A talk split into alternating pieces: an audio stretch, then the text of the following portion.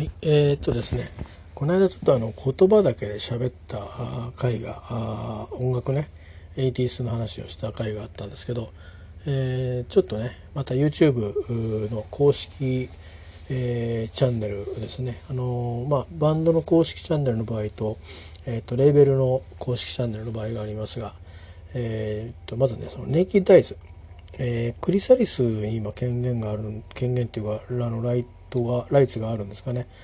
えー、っとね、えー、ちょっとかけてみたいと思いますよ。ネキッドアイズのね「Always Something There to Remind Me」っていうこれあのカバーなんですけどね、まあ、かけてみるっていうか後ろの方でこう鳴らしといてみたいと思います。だからこれコマコマーシャルまで入るんですよね。本当でしょ？ちゃんと YouTube ですからね。えー、とこれまあバート・バカラックとハル・デビットの曲で後でちょっとオリジナルっぽいのをかけてみたいと思うんで。まあドラムの音あたりはね、え、いかにも 80s の感じの音ですけど。でも正直謎なんですよね。リンドラムなのかそれとも何か作ってるのか。バスドラはリンだと思うんですけど。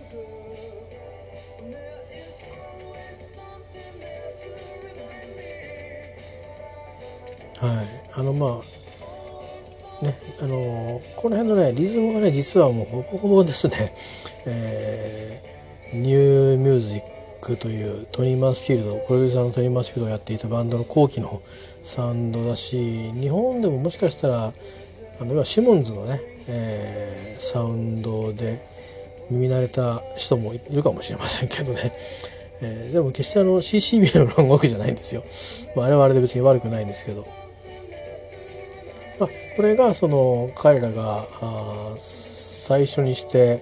えー、アメリカでいきなりヒットをしたというまあこの曲自体がアメリカでヒットした曲ですからね、えー、アメリカでヒットしたっていうかねちょっと最初は違うんだよ。なんか日本語はね恋のウェイトリフティングっていう曲なんですけど。えー、ですね。でもともとどんな曲だったかとちょっとやってみましょうか。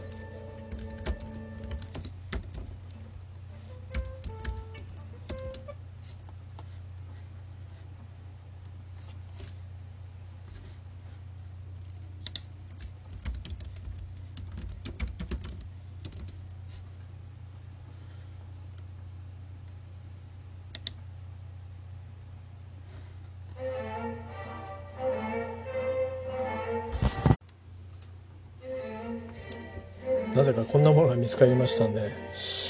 えー、これもカバーなんですけどこんなのあったんだ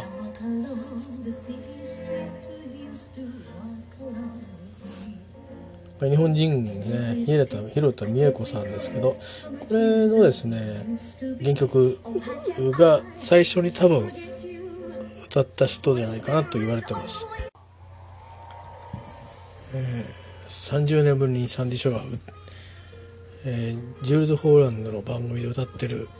シーンですね。これオフィシャルチャンネルです。あのサンディ・ショーのね。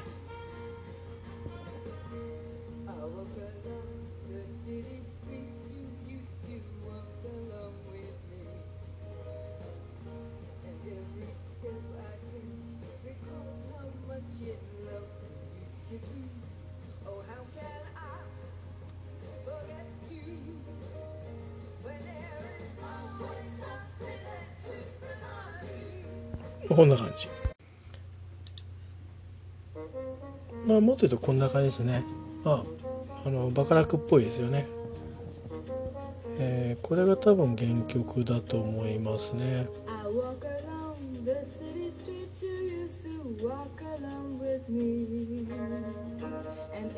ギターいいですね。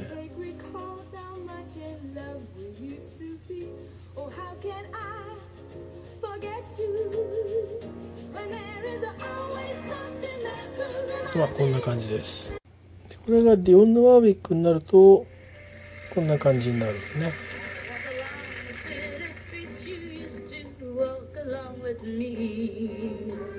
あの結構ね僕ディオンヌ・ワービックは大好きなんでバート・バカラックに出会うっていうかはディオン・ヌ・ワービックが歌う曲が好きで家になんか知んないけどレコードがあったんですよね。それでまあアメリカ音楽ってあんまりねロックとかも詳しくないしなんだけどこの世界は大好きなんですよね。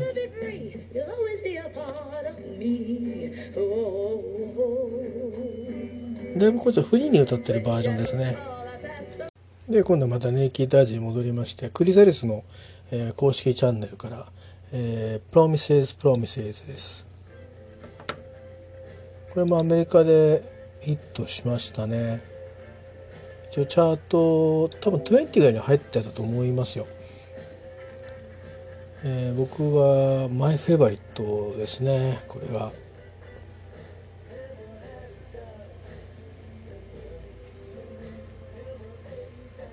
あの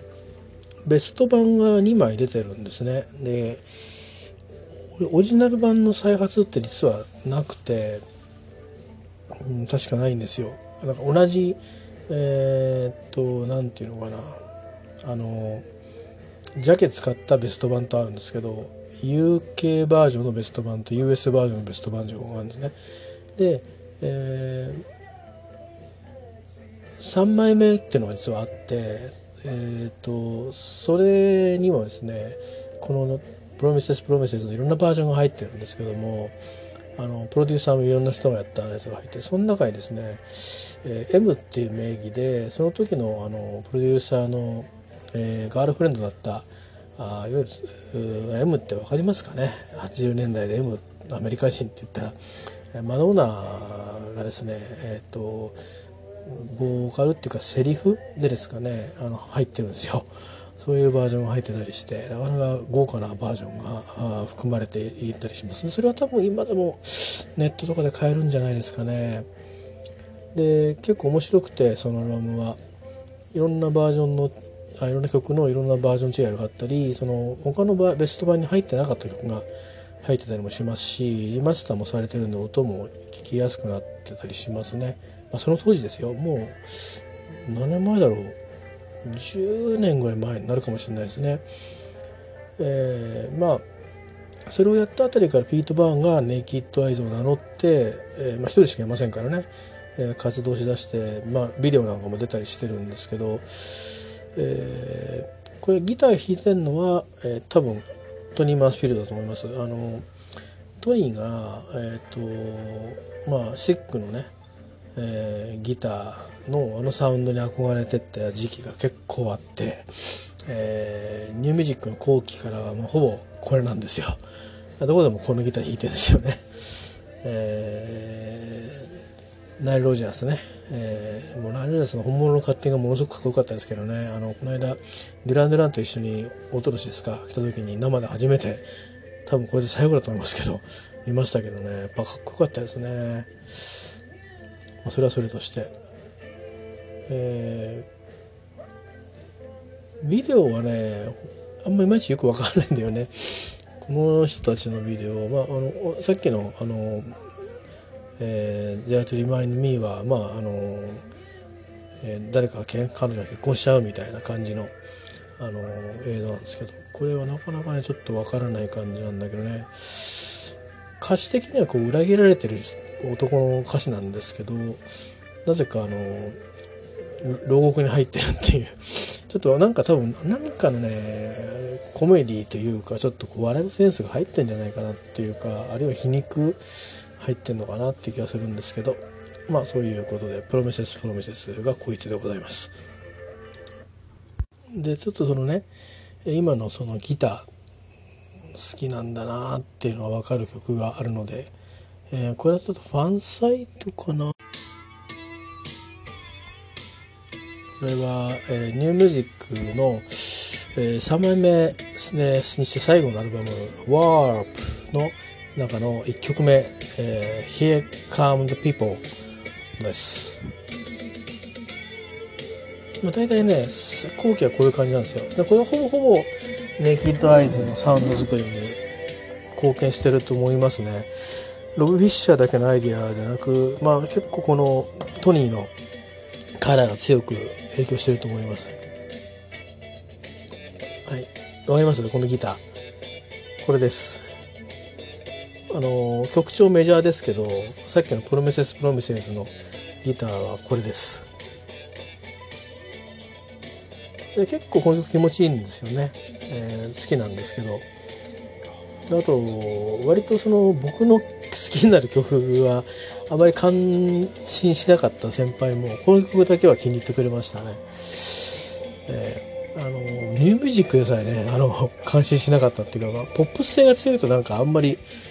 えー、褒めてくれなかった先輩なんですけどこの曲だけは結構かっこいいって言ってくれましたよね。まあ、そういう曲で、えーまあ、こういうとこにこうルーツがねいろいろあるんですよっていうまあオマージュって言えばオマージュなんでしょうけどねで結構私はギター弾けないんですけど影響を受けててパーカッションのこういうなんかこの入り方とか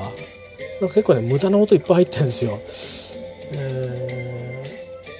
ー、それからこの上の音で鳴ってるメロディーみたいなタンタンタンとかってこれ多分フェアライトとか使ってるんでしょうけど僕らそれ持ってないんででもすごく透明度高い音なんですよねなかなか出せないんですけどでそんなのあの普通に聴いてる人からすると何ていうかサウンドの塊で聴くからそんなに ね、こだわってる人もいないんですけど、まあ、ほとんど自己満足なんですけど、えー、割とこんなのねどうやったら出るのかななんて考えたりしてる高校時代でした。でですね、えっ、ー、と、私の中で、まあこれアートもね、ちょっとつながるとこ実はあるんですけど、それは僕しかわかんないかもしれないけど、えー、この曲もですね、あの、ニューミュージックのワープの中では、まあ実はフェイバリットなんですよね。まあヒット性があるかっていうとちょっとマニアックなあのサウンドなんですけどでもやっぱりすごく好きですね。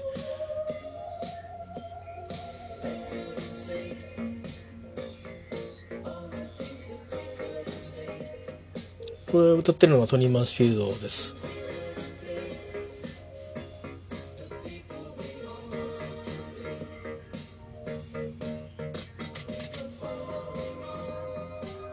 まあ、こういう感じで、えー、ネイキッドアイズ聞いた後にこれを聞いてるんですけど、えっ、ー、と、東京に出てきてですね、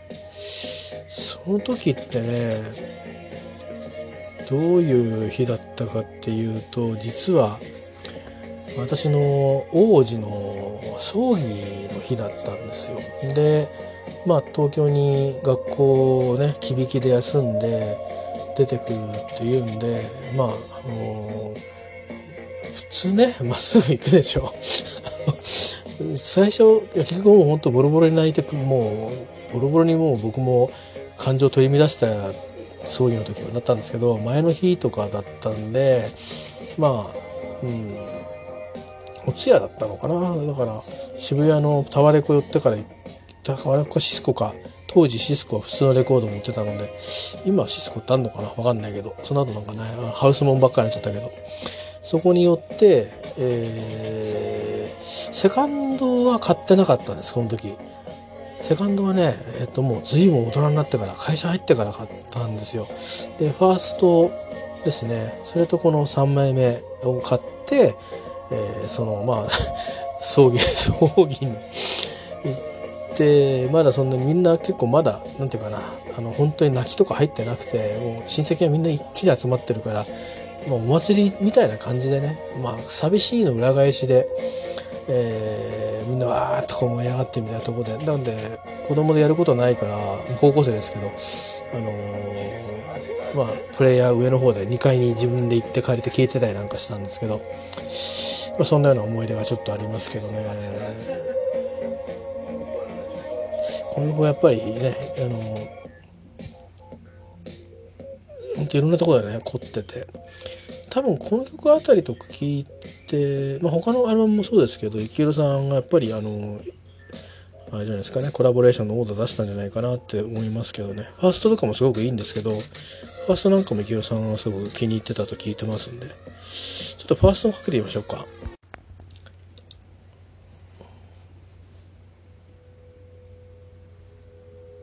えー、 New Musik、Straight Lines。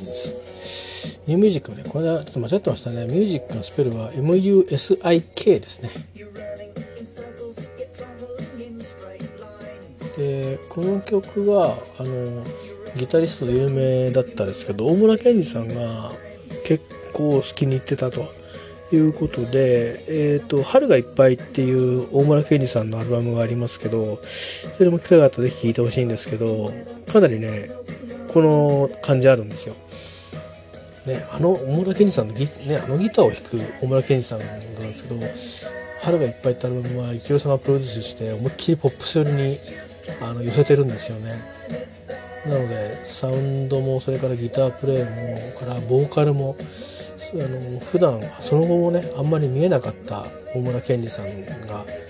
あそこにはいたりしますんでそれもおすすめですね。今日のちょっとあの何て言うかなあの取り扱いとはちょっと違うんですけど。ねまあ僕が最初に聞いたさっきのその通夜に行った時に買った2枚のうちの1枚目はこれで1曲目ですからこれをこう最初に聞いたんですね。でもっとシンセっぽい音楽を想像しててで思いっきりバンドじゃないですか。だからバグルスっぽいって聞いてたけどバグルスの方がもっとシンセ入ってるしあれっていう 感じでこれは思いっきりあのアコギか12弦ギかってギターかみたいに聞こえてますよね。でしかもこうこれってだまあ割とサス4みたいな感じの、えー、コードをこうスクライドさせていく感じの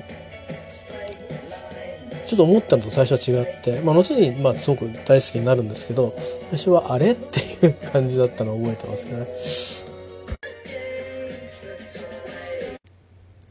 じゃあ戻りますけどえっ、ー、とワープでね3枚目の最後の曲がえっ、ー、とこの曲で「ワープ」っていう曲なんですけどこれも綺麗な曲なんですけどね最後の方は結構実験的に終わっていくんですけどえー、B 面は結構実験的なのかな。何曲か覚えやすいのもあるけど。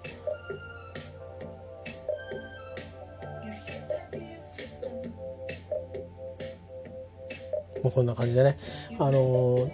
えー、ニューミュージックは全部再発されてますので、えー、ぜひぜひ、あのー、一度聴いてみてください。おすすめです。えー、であとニューミュージックのファーストに入ってた曲ね。こういうのもありましたよっていう。結構こうキーボードでこれいろいろ細かく細かく弾いてっていうのがあのー、やった後にこのバッキング。この辺はもうなんかポップスの王道のバッキングでしょ。でさっきの出だしのところちょっとプログレっぽくて、まあ、ジャフリー・ダウンズのキーボードみたいな感じもあるんですよね。でここで切り替えてるってところが結構やっぱり面白いなって思ってて。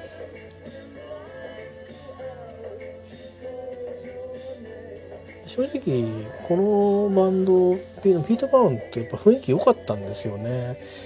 顔つきはちょっとあんまりイギリス人っぽくなくて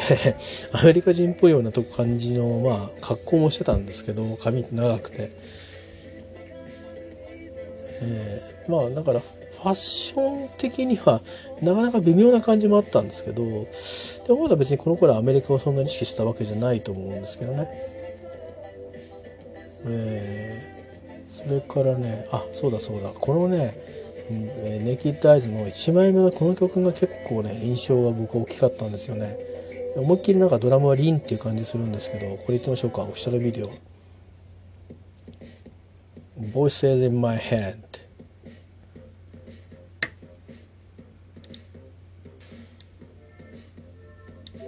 アルバム聴いてあ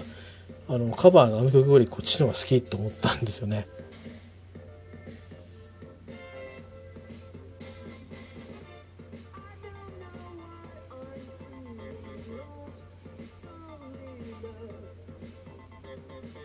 でこの辺のベースのあのスラップは多分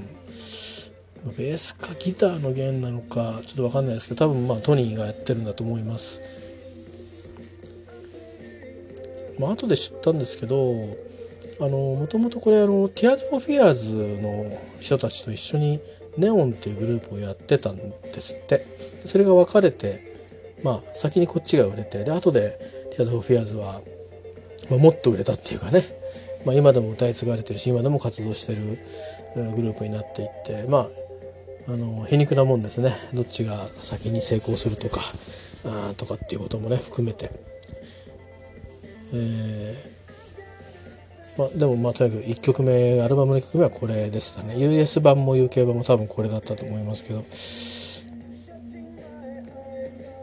これはねすごくメロディーというかの展開とか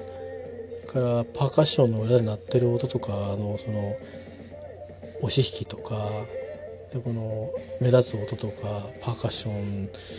の何て言うかなフィルもね。うんすごくイギリス的で 僕好きでしたね。ビデオもねこれなんか面白いですね。今初めて見たんですけどビデオ。でこの音はプロフェットなのかフェアライトなのかちょっと分かんないんですけど多分でもどっちかなと思うんですよね、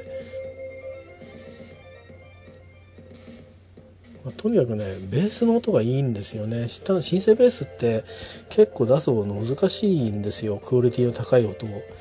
でこのグループの音はクオリティが高かったりあるいはベタにリン使ってますみたいな感じで割り切ってあの個性を隠さないでドーンとぶつけるみたいな。方法をトニーが通ってた感じですね。割とトニーはいじりたがりだったんですけどこのバンドはうん割とそのままドーンと出しちゃうっていうのも結構あってまあこのもう Voice Voices in My Head はもうドラムほぼ Linn じゃないかなって僕は思ってるんですけど、えはいという感じですね。他にネイキッドアイズで1枚目って何か出てくるかなっていうとちょっとパッと浮かんではこないのでえー、っと2枚目いってみましょうか、えー、ちょっとねサウンド変わってくるんですよね。まあずっと待ってていつ来るだろういつ来るだろうって言って出たよって言って貸しレコード屋に友達が勤めてましてね。えー、真っ先にね国営で。真っ先に買い買いにじゃなくて借りに行きましたけど、えー、これ行きましょうかね。ちょっとサウンドは変わってきますけど。えー、What in the name of love?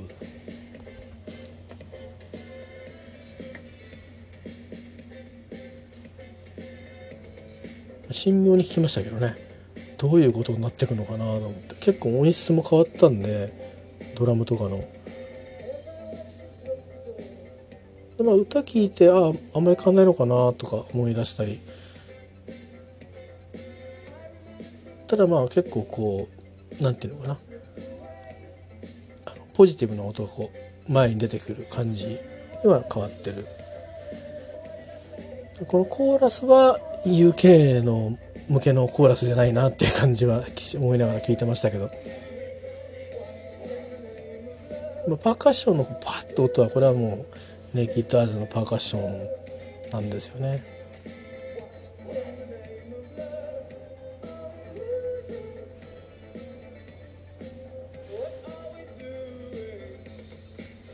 えー、っていう感じで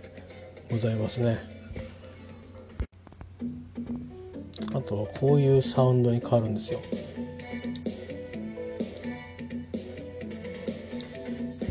これギター入ってますねこれも多分トニーです。で多分1枚目とあそれからさっきちょっとかけたニューミュージックの時と変わらないフレーズを弾いてるんですけどね。1枚目でヒットした後全米ツアーなんかもトニーも参加してしたそうなんで。2枚目の時どうだったのちょっと分かんないですね。2枚目のセールスがあんまり良かったって話は聞いてないのでこれはあの「Sacrifice」っていう曲ですね。これも結構僕好きなんですけど。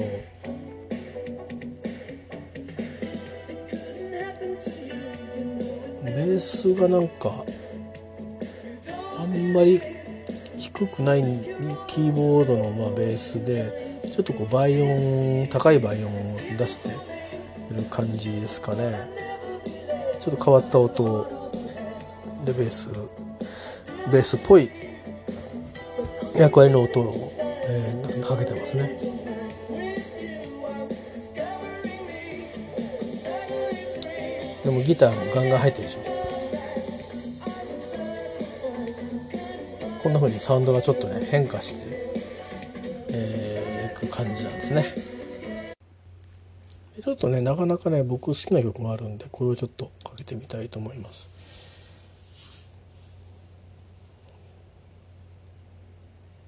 かかるかな？これなかなかねセカセカンドの曲なんですけどこの最初のかけた「インダネーム・オブ・ラブ」とか他の曲とは違ってそのサウンドを使いながらもネイキッドアイズの持ってるこのメロディーとかちょっとこう切ない感じ、えーね、表現してる曲なんですよ。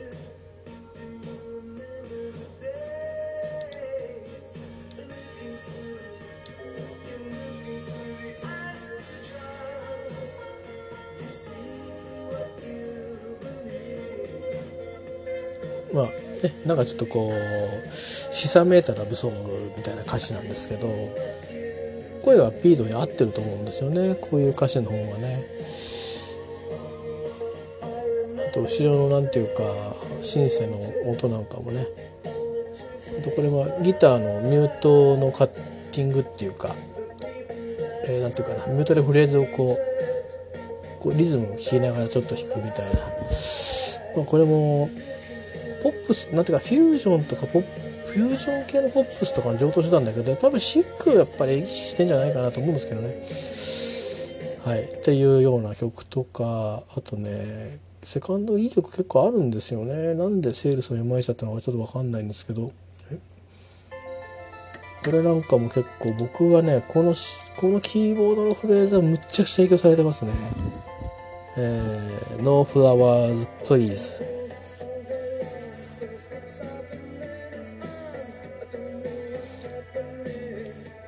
えー、ファンサイトかな。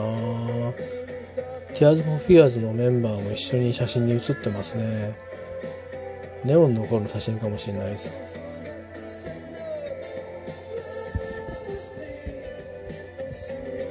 「Don't send me no flowers please」花はいらないよっていう。なんかねこういうなんていうかうんなかなかねその後のこうラブソングって複雑になってっちゃって、えー、とかまあ普通のラブソングってなかなかねあのハードロック以外で歌われなかったりなんかして。ハードロックの方が純なラブソング歌ってたりなんかしてねするんですよね。とか日本のあのハードロック含めてね、えー、海外の方はなんかちょっともうちょっと難しかったり社会問題を歌うようにね、あのー、変わってったりしたのでヒップホップなんかもあったりとか。まあこれもね好きな曲ですよ。これはなんかえっ、と何かの B 面に入ってるとかな？なんか写真によくねネイキッドアイズのシングルの写真とかぶらってんだけどこれあの2枚目のですね2曲目の曲です。でちょっとこの曲の感じを覚えててください。あの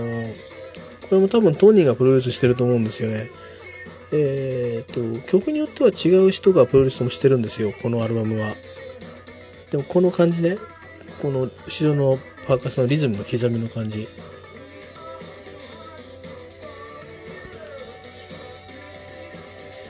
でも一気にこれからもうサビにグーッと持っていこうとしてるアレンジですね。でリズムをずっと同じリズム鳴らしちゃって。でこうつなぎのフレーズがあって。もうキーワードを連呼系みたいな。という感じでまあえーとですね紹介しておくとにかく「In the Name of Love」っていうのがこのセカンドアルバムなんですね。で、えー、一応この棒チューブによるとですね えっ、ー、とこのアサベーカーがあ、まあ、シングルはプロデュースやっぱりしてるんですね。トニーではないみたいですね。えー、でもまあトップ40ぐらいで、えーえー、まあちょっと控えめだったみたいですね。でもこれで結局解散しちゃったらしいですけども、えー、でも2013年に再発されたっていう書いてありますね。あなんで俺買ってないんだろう。えー、まあ、どれを、うんと、トニーがプロデュースしたかっていうとまあ、えー、シングル以外なのかな。うん。でネイキッドアイズの最初の1枚目は、えー、基本的にはトニー・マースフィードは全プロレスしているという感じですね。で今かけたのは「Voices in My Head」ですね、えー、それから「There's always something there to remind me」ですね、えー、ぐらいかな、うん、他にもいっぱいいい曲あるんですけどね。えーバーニングブリッジとかエモーション・イモーションとかドーライフもいいし The Time is Now もいいし When the Lights Go Out もいいしね。それプロミスプロミス書きましたね。えー、はい。まああそんな感じでございまして。で、えー、ちょっとトニー・マンスフィールドの話に一回ちょっとまた行きたいんですけどもうんでアーハーですね。アハ。まず皆さんアハアハ復習しましょう。アハね。えー、アハまずこれですよ。プログリッドはいい。んだプログリッドはいいんだけどね。はい。アハってなんだっけ？これです。テイコンミー。これはトニーではないです。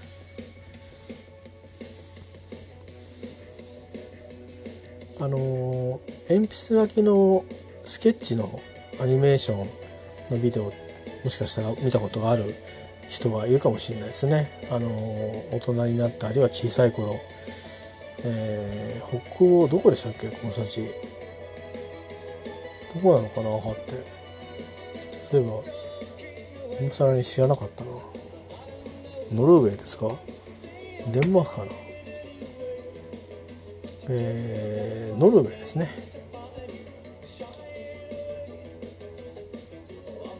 これはこれはビデオは僕は好きでしたけどね。なんかこう絵を見てることちょっとこう何かが生まれそうなね感じがあって。というやつなんですけど。でこれがあのトニー・マスフィールドが、えー、プロデュースしたバージョンで一応なんかアンリリースっていうふうにビデオには書いてあるんですけどシングルにしたのかしなかったのか数百枚売れたっていう 記録があるのはこの話じゃないのかもしれないですけどでもこれなんですよね。まあこう比較逆に逆から聞いていくとねあんまり変わんないような気もしますけどでもこうなんか疾走感はちょっとね感じられない感じですよね。でちょっとまあこれで本人たちは若干不満だったようですね。これがそれであの原曲なんですよ「Take on Me」の。レッスン1っていう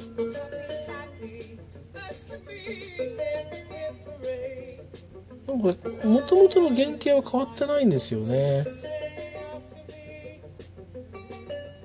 リズムも。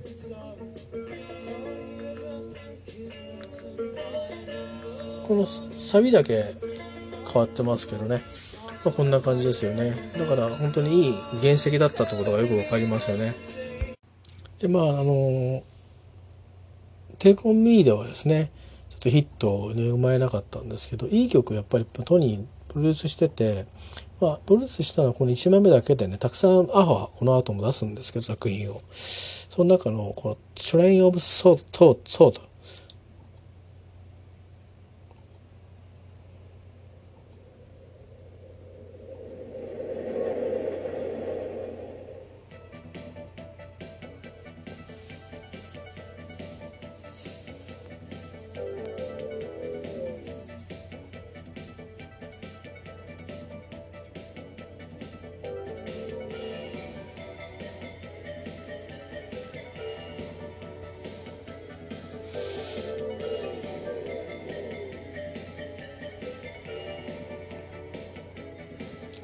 ハの公式チャンネルから、えー、なってます。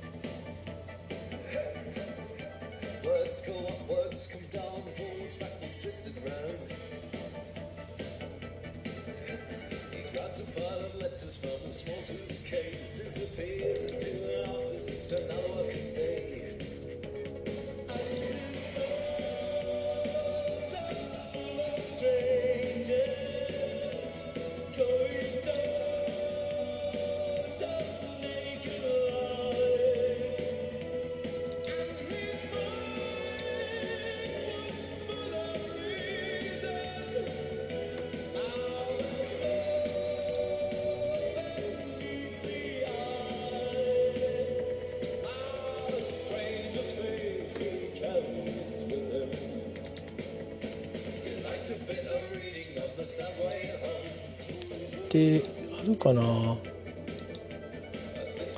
ちょっとえー、っとねさっきちょっとニューハーツってネイキッドアイズの聞いてもらいましたね。今のも若干ちょっとそれっぽいんですけどちょっとねその手法が使われてんのかなと思う曲があるんで。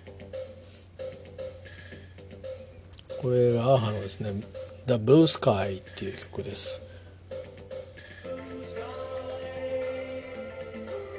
メジャーとマイナー違うんですけどね。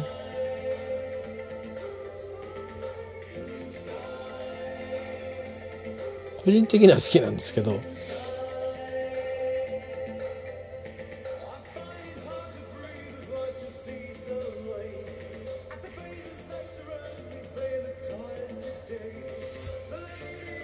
本人たちはですねあんまりこういう曲たくさんこうデモがあってこういう曲ばっかり選ばせないように、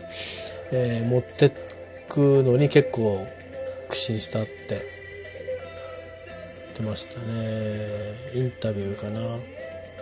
のー、何年か前に解散するちょっと前ですかね。今また復活してるかもしれないけど日本でなんか編集版みたいな出たんですよ。ベスト版みたいな。それにこう分厚い解説書がついててその中に載ってましたね。そんなコメントがね。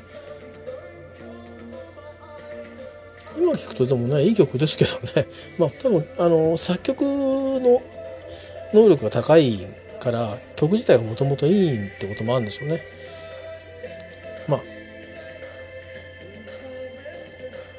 これアコースティックだってもいいですよねきっと多分彼らあの最後のとこって路上でよくそのコンサートの前とかにその現地でファンがわーっと取り囲んでねあのアコギだけで歌ったりとかもしてたんでまあそんなことでございましてアーハーにもトリーマースピードが関わっていたというお話でした。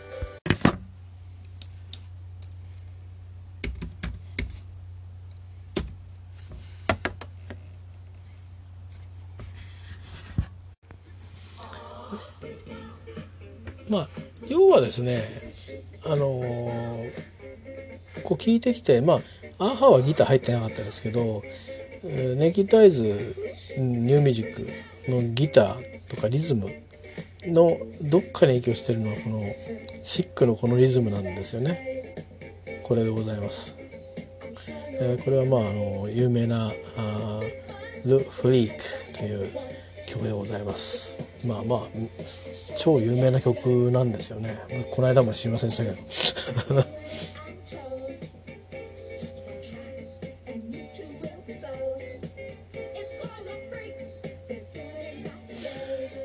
まあそれこそもともとジャズをやろうとしてたんだけど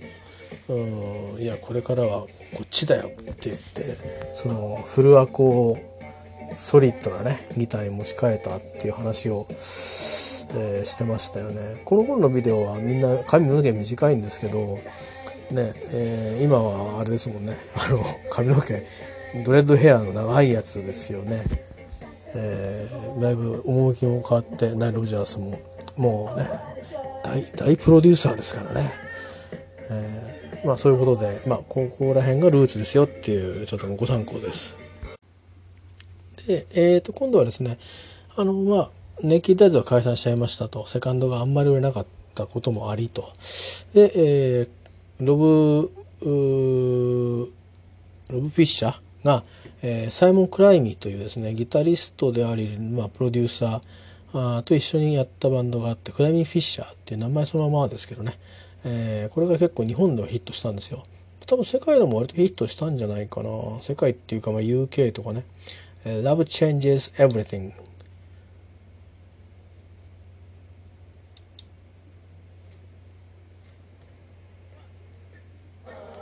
あ違う。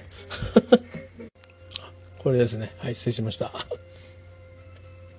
これは聞いたことある方もしかしたらいるかもしれないですね。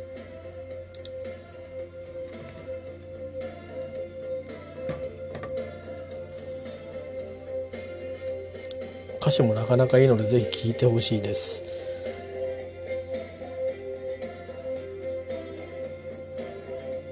もうこれはね全てが美しいですよ。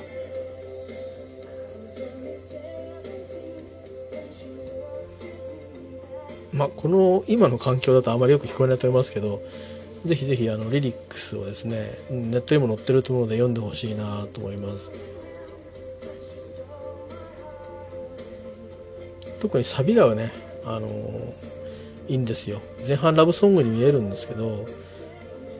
後半のそのサビのラブラブソングの歌詞が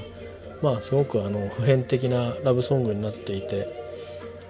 まあなんかそういうところはいいですよね洋楽ってね。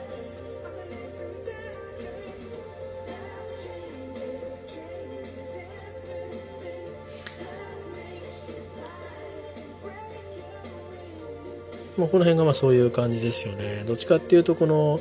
少しブラックミュージックの影響が入ってるの分かりますかね。だからこれ多分チャーチとかでみんなでこう歌ってあの愛愛はいろいろ変えるんだみたいなあのミサみたいなあるじゃないですか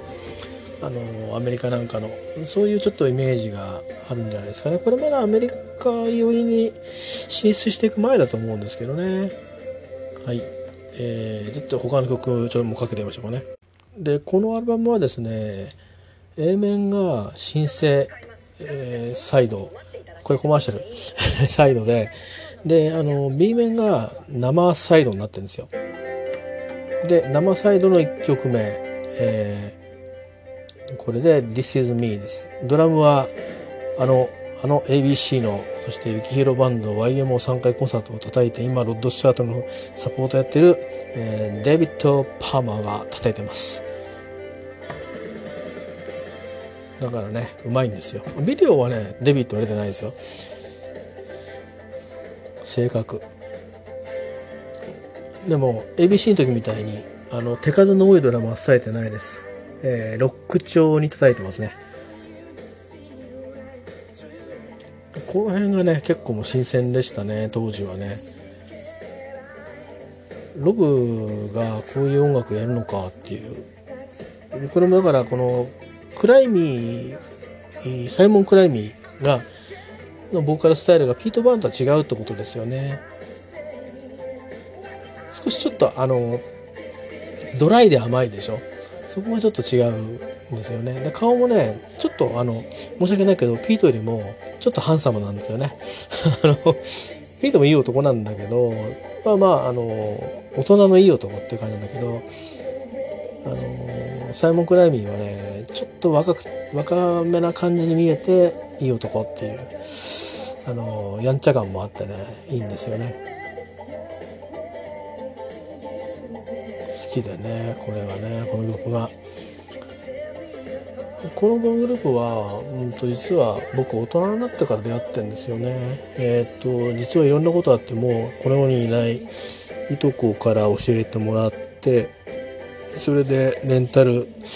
CD 屋に行ってですね、えー、借りたんじゃなかったかな。CD 借りたかな。多分 CD 借りたと思います。いい加減 CD を持ってたと思いますね。働いてたから。なんかさ端境期だったんですよね。あの1990年ぐらいって。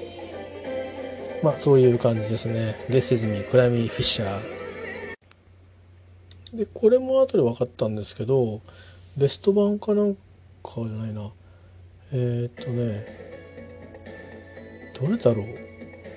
何かの再発を買ったらこれも入ってて1枚目と2枚目の間にこれがなんかシングル出てたみたいなんですよね。2枚目はちょっとアメリカ的に音が変わっていくんですけど。まあやっぱりボーカルの声がいいですね、えー、Love Like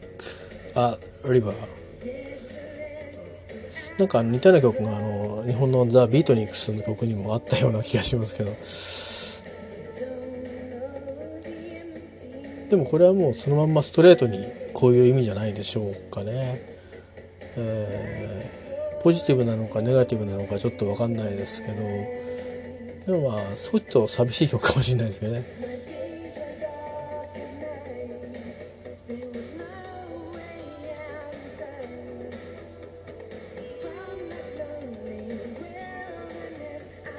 これもあの探していただければ多分何かのアルバムには入ってると思います。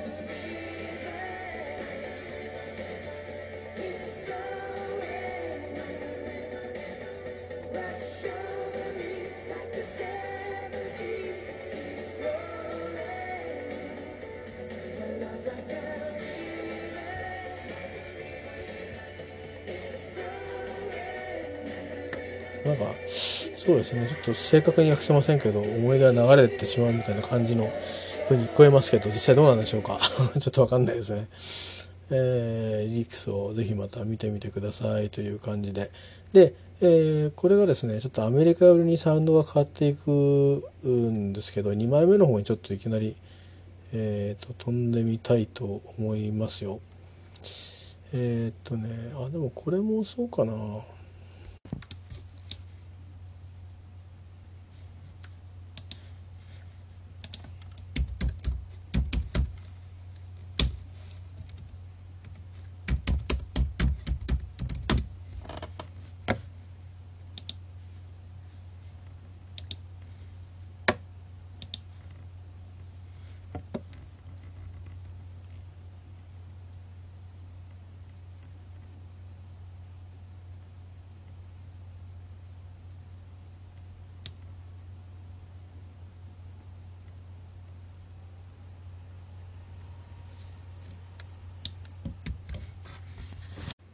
これも1枚目みたいですね。シンセサイドなのかな？Rise to the occasion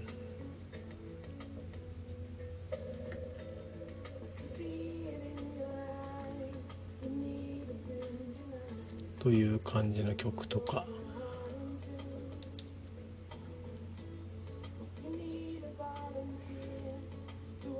いろんな曲があるんですよね。2009年デラックス版とかあるんだ。えー、えー、とか言って。俺なんで買ってないんだろう。うん。うん。とかうなっちゃった耳を見てて。なんで買ってないんだろう。何したんだろう。ちょっと物が落ちました。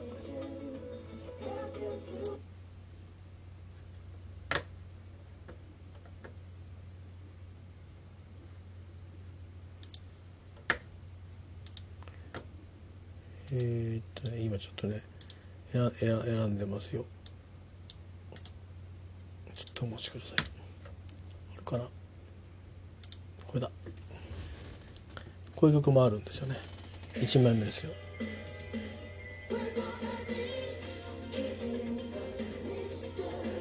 のギター誰やったかもう分かんないですね。これトニーも関係してないと思うんで。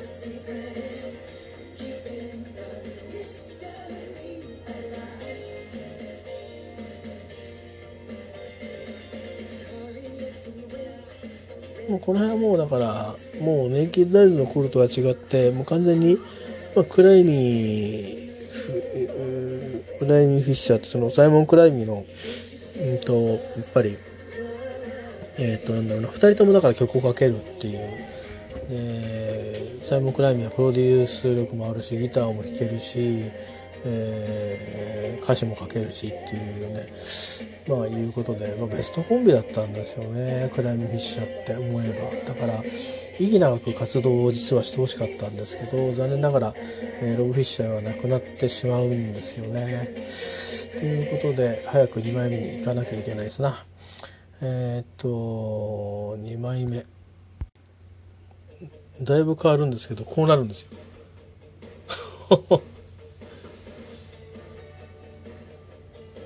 ビデオがねなんかアメリカの荒野にトラック走ってて外で演奏してるみたいな。いやいやちょっと露骨でしょっていう感じなんだけど。まあでも向こうのバンドの何て言うかプロモーションとかってマーケティングとかってなんかすごいですもんね。あの音だけ聞いてるとそんなにアメリカよりアメリカよりって感じもさっきのネイキッドアイズもそうですけどしないんですけどビデオを見ると明らかなんですよね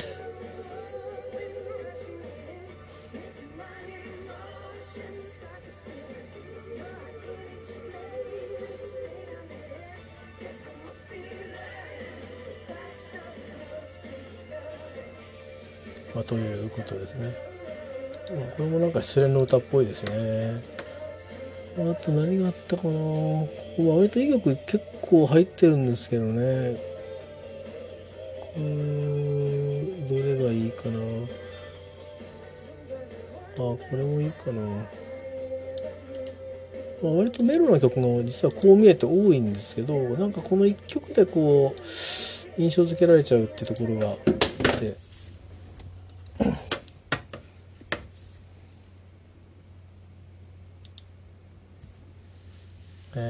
Fire on the Ocean これなんかいい曲なんですよ。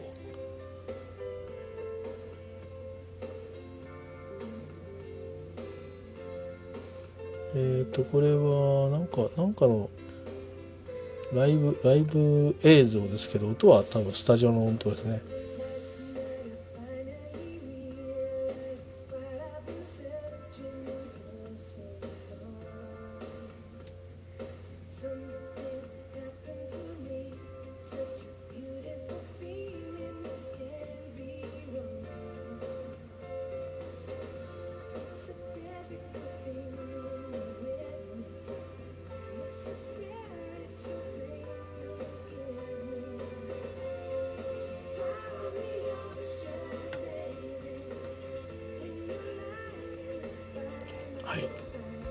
あとはこんな感じですかね。たくさん曲は入ってるんですけど。これがこうえー、っとですねいろんな意味であの僕の中ではニューミュージックからネイキッドアイズからこう来て、まあ、こうロブの世界のサウンドだなっていう典型このシンセの音とかも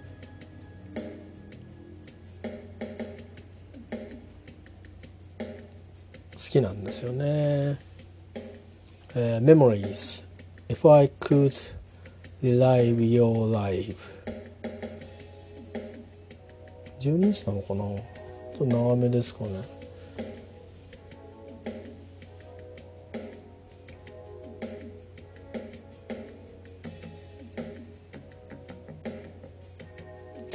アルバムのタイトルが Coming, Coming in for the Kill だからどういうタイトルなんだろう。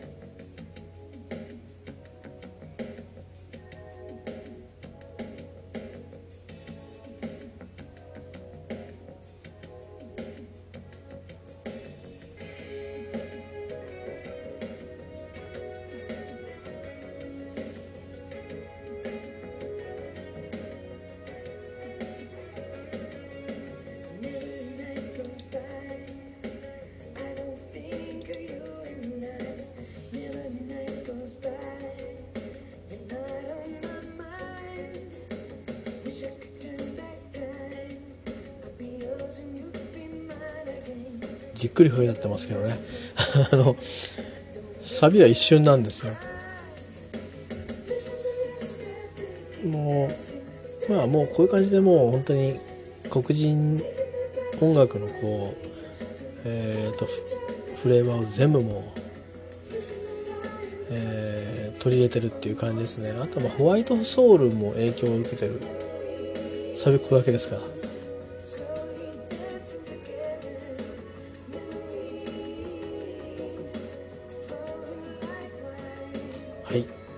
ということでございまして。えっ、ー、といかがでしたでしょうか？ちょっと駆け足でしたけどこの間口頭で喋ったネイキッドアイズとえっ、ー、とクライミー・フィッシャーとトニー・マンスフィールドあとあとアーハね、えー、ちょっと